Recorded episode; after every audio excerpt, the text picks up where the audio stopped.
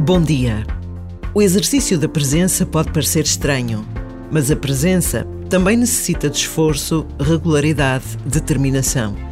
A presença pede-nos a capacidade de estarmos atentos, de sairmos das nossas comodidades, de nos deslocarmos ao encontro dos outros.